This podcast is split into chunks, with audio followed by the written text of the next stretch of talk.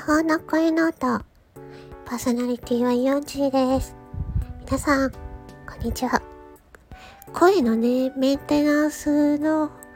仕方についてお話をしたいと思います。えー、昨日の放送で、えー、声が出せないのは辛いっていう放送をしたんですが、えー、その放送をね、あのえっ、と、ボイストレーナーの方で、えー、歌手の方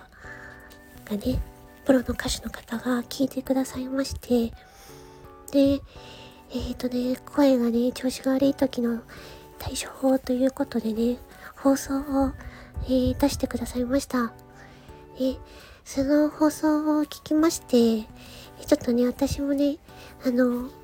すごく勉強になりまして、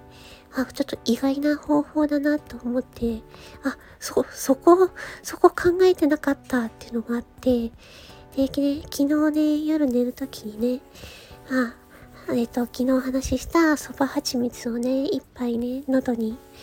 ね、含ませて、で、その後に教えてくださった方法をやって寝たら、えー、喉のね、調子がね、えー、良かったです。いややっぱ全然違いますね。本当にね、ありがとうございます。ということでね、あの、皆さんにもね、声の調子が悪いよっていう方にもね、えー、ぜひね、えー、お知らせしたいなと思いまして、えー、概要欄に、あの、放送のリンクを貼っておきます。よかったらね、ぜひ、えー、聞いてみてください。やっぱね、うん、もうさすが本場のプロの方はね、違うなっていう感じです。ありがとうございました。え、ちょっとこの調子でね、えー、喉をね、えー、良くしていきたいなって思います。あと、普段のね、普段の喉のメンテナンスとしてもね、気をつけようと思います。それでは、今回は短いですが、以上です。